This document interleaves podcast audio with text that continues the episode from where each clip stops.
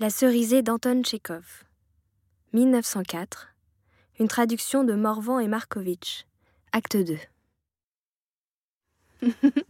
Remercions le passant, il a fait peur à Varia. Maintenant, nous voilà seuls. Varia a toujours peur que nous ne tombions amoureux l'un de l'autre. Je nous suis à la trace à longueur de journée. Elle ne peut pas comprendre avec son esprit étroit que nous sommes au-dessus de l'amour. Dépasser le mesquin, l'illusoire qui nous empêche de vivre libre et heureux, voilà le but, voilà le sens de notre vie.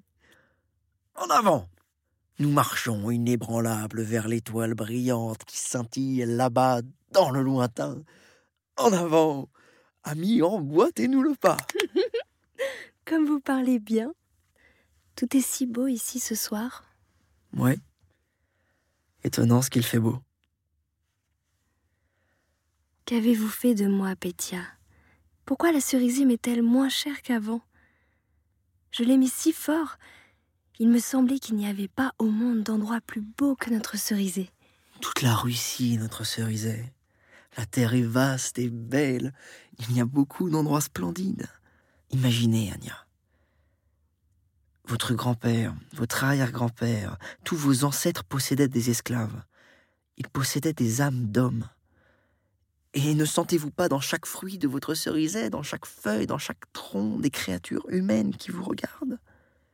N'entendez-vous donc pas leur voix? Possédez des âmes vivantes, mais cela vous a dégénéré.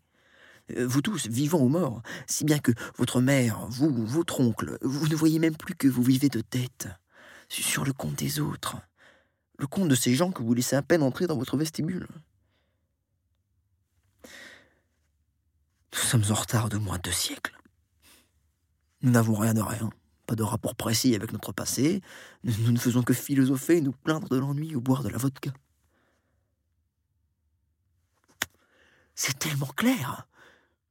Pour vivre dans le présent, il faut d'abord racheter le passé, en finir avec lui. Et l'on ne peut le racheter qu'au prix de la souffrance, au prix d'un labeur inouï et sans relâche. Comprenez cela, Anya La maison dans laquelle nous vivons n'est plus notre maison. Et je partirai. Je vous en donne ma parole. Si vous avez les clés de votre domaine, jetez-les dans le puits et partez. Soyez libre comme l'air. C'est si beau ce que vous dites. Faites-moi confiance, Anya. Faites-moi confiance. Je n'ai pas encore 30 ans. Je suis jeune, je suis encore étudiant, mais j'ai déjà tellement souffert. Dès que l'hiver arrive, je suis affamé, malade, inquiet, aussi pauvre qu'un gueux. Où le destin ne m'a-t-il pas jeté? Où ne me suis-je pas retrouvé? Et pourtant mon âme, jour et nuit, à toute heure, a toujours été pleine d'indicibles pressentiments. Je pressens le bonheur, Anya. Je le vois déjà. La lune se lève. Oui, la lune se lève. Es-tu Le voici, le bonheur. Il approche. Il approche toujours, j'entends déjà ses pas.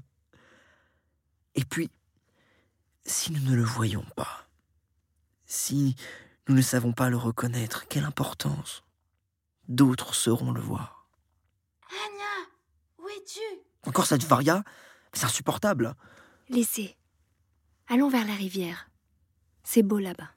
Allons-y.